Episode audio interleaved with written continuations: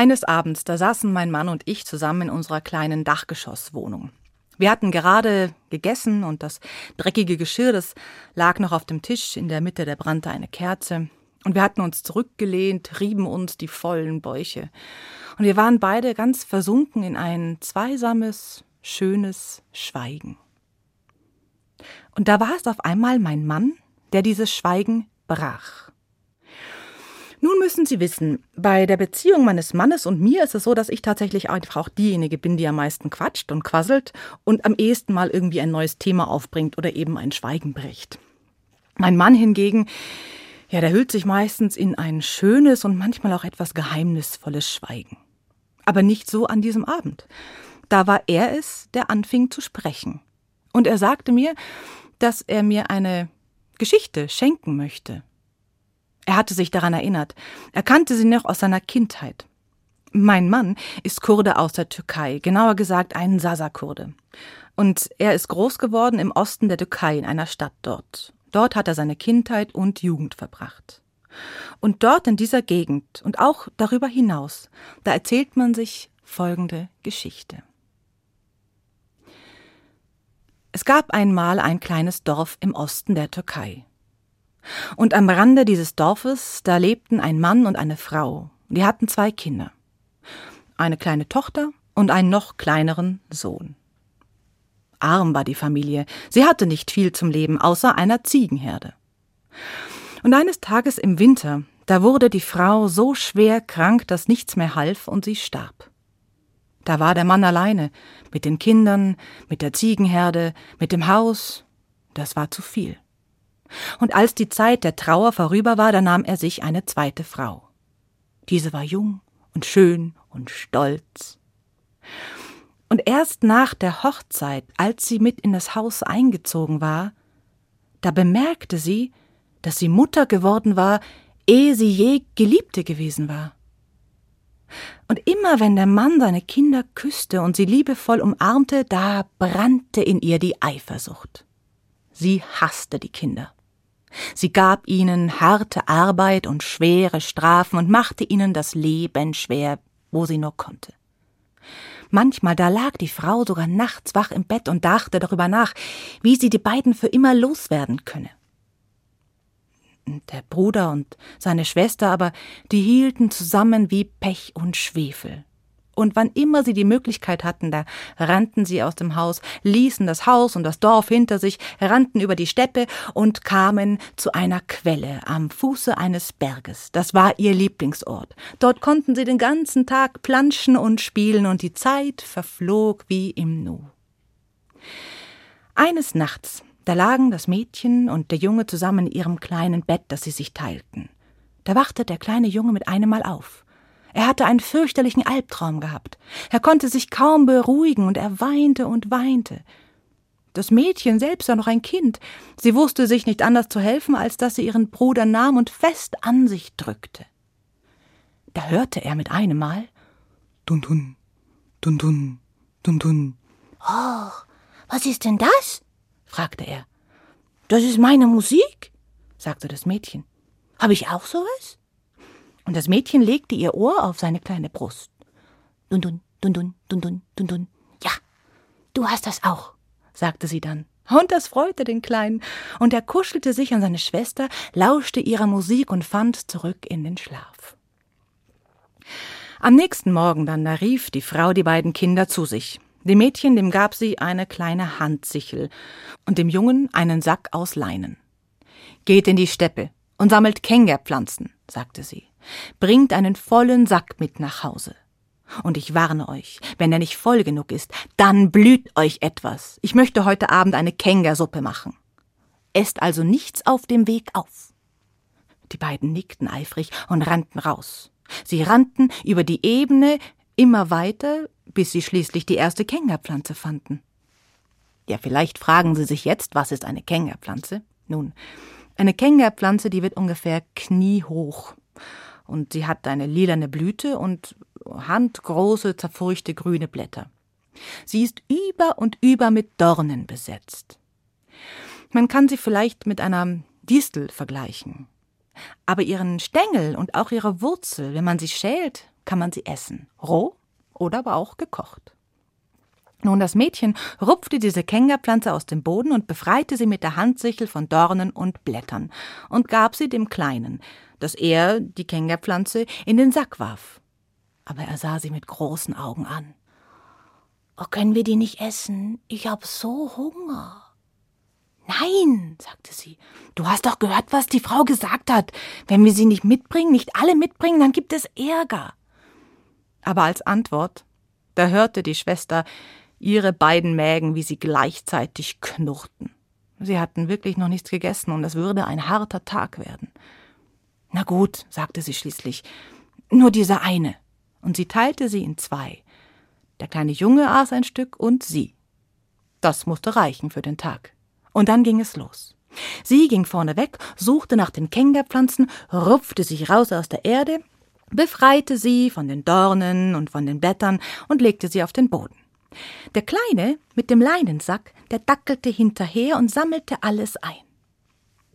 Was er und sie aber nicht wussten, war, am Boden des Leinensackes, da war ein Riss. Und jede Kengerpflanze, die er hineinwarf, die kam am anderen Ende wieder raus. Sie arbeiteten den ganzen Tag. Und am frühen Nachmittag schließlich, da kamen sie an bei ihrer Quelle. Sie ließen alles stehen und liegen und planschten erstmal ein bisschen in dem Wasser, tranken, kühlten sich ab, und dann setzte sich das Mädchen auf den Stein, und sie rief ihren Bruder, er solle ihr den Sack bringen. Aber als sie hineinblickte, da war der Sack leer. Bruder, sagte sie, wo sind die Kengerpflanzen? Hast du sie etwa gegessen? Aber der kleine Junge schüttelte den Kopf. Er hatte sie nicht gegessen. Er wüsste jetzt auch nicht, wo die waren, aber er hatte sie alle reingeworfen. Das Mädchen zog die Augenbrauen zusammen. Sie wollte das nicht so recht glauben. Sie hatten noch so viele gesammelt. Wo waren sie denn bitte, wenn er sie nicht gegessen hätte? Aber er schüttelte nochmal den Kopf und schwörte hoch und heilig, er hatte sie nicht gegessen, sie müssten irgendwo anders verloren gegangen sein. Da zeigte das Mädchen ihrem Bruder ihre Hände. Sie waren zerschunden von den Dornen. So viele habe sie gesammelt. Wo waren sie denn bitte? Sie müssten irgendwo sein, oder er hatte sie gegessen. Es gab keine andere Möglichkeit. Und in ihrer Wut, da mischte sich auch ein bisschen Angst vor der Frau. Der kleine Junge war nun auch wütend. Er stapfte auf und schrie sie an, er habe nichts gegessen, außer das eine kleine Stückchen am Morgen. Und wenn sie ihm nicht glaubte, dann solle sie doch aufmachen und nachsehen. Und dann legte er sich hin und machte sein Hemd hoch. Und sie nahm die Handsichel und machte seinen Bauch auf und sah nach. Ja, tatsächlich. Da war nur das kleine Stückchen vom Morgen. Da nahm sie ihr Kopftuch und band seinen Bauch zu. Du kannst jetzt aufstehen, sagte sie. Ich glaube dir, es tut mir ja leid. Aber er rührte sich nicht. Sie sagte nochmal, dass es ihr leid täte, wirklich sehr, sehr leid, und er jetzt bitte aufstehen sollte. Sie hätten noch einen weiten Rückweg, denn ein paar Kengerpflanzen müssten sie ja noch finden. Aber er rührte sich kein bisschen. Hm. Das Mädchen trat ihren Bruder in die Seite und sagte nun, dass es jetzt nicht mehr lustig sei, er solle aufstehen. Aber er zuckte nicht einmal zusammen. Da bekam es das Mädchen ein bisschen mit der Angst zu tun. Sie starrte ihren Bruder einen Augenblick lang an, und dann rannte sie davon. Und sie rannte und rannte so schnell sie konnte zurück in Richtung Dorf, doch als sie das Haus sehen konnte von der Ferne, da blieb sie stehen. Sie drehte sich um. Im Licht der tiefstehenden Nachmittagssonne, da flimmerte der Staub in der Luft. Außer Atem blickte sie einen Augenblick zurück, ja, und dann rannte sie wieder zurück in Richtung Quelle. Und sie rannte und rannte und sah von der Ferne, wie ihr Bruder noch genau so da lag, wie sie ihn zurückgelassen hatte.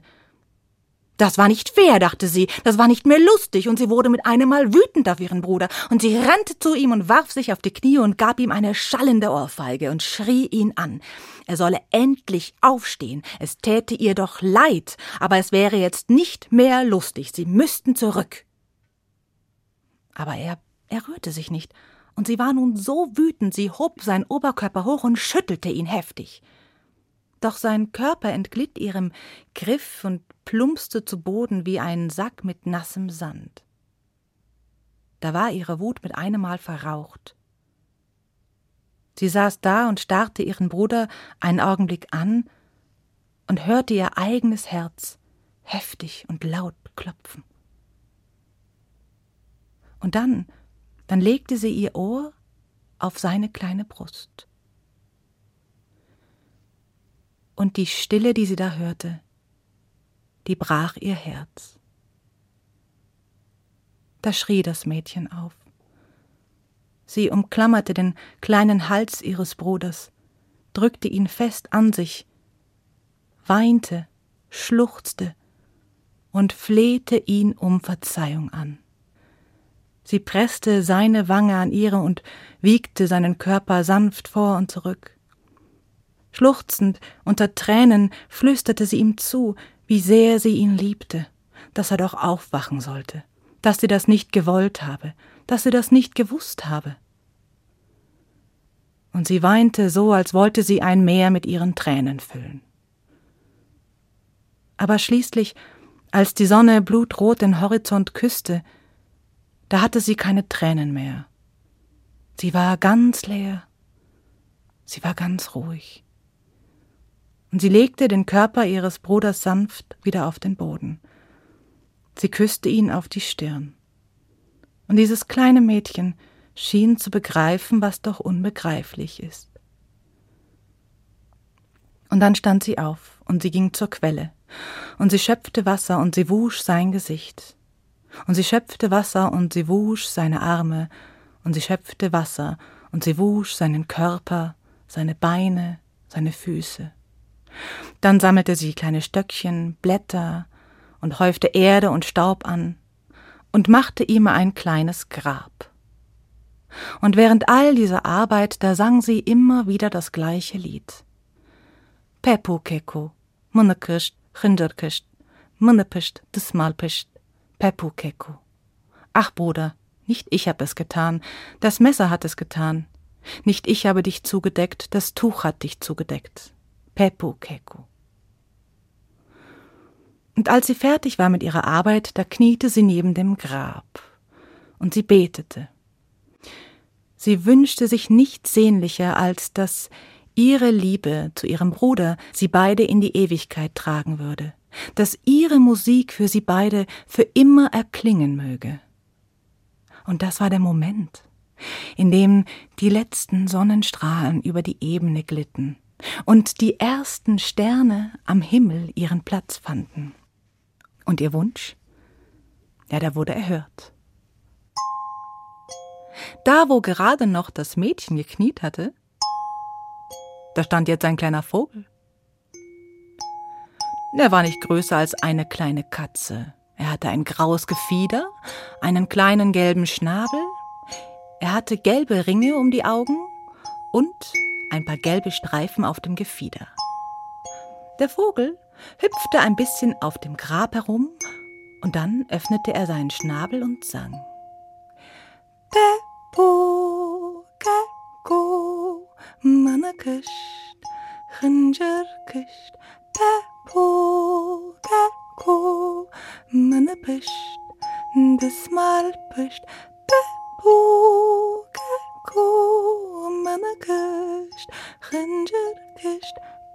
Pepo, Kako, mana pisht, das mal pisht, Pepu, Kako, Pepu, Kako. Der Pepukvogel, der zupfte sich noch eine Feder unter dem Flügel zurecht und dann breitete er seine Flügel aus und hob sich hoch in die Lüfte. Er flog ein, zwei, dreimal über dem Grab herum und dann verschwand er in den Bergen. Ja, und seitdem gibt es den Pepuk-Vogel. Oder wie wir sagen würden, Kuckuck. Man kann seinen Gesang vor allen Dingen in den Abendstunden hören. Und man erzählt sich, wenn ein Sterbender dem Gesang des Pepuk-Vogels lauscht, dann ist auch für ihn der Weg ins Jenseits leichter. Und der Gesang des Pepuk-Vogels würde auch für ihn für immer erklingen. Lust auf mehr? Von Freundschaft und Mut Geschichten für Kinder. Der Podcast für Kinder und Familien auf hr2.de und in der ARD Audiothek.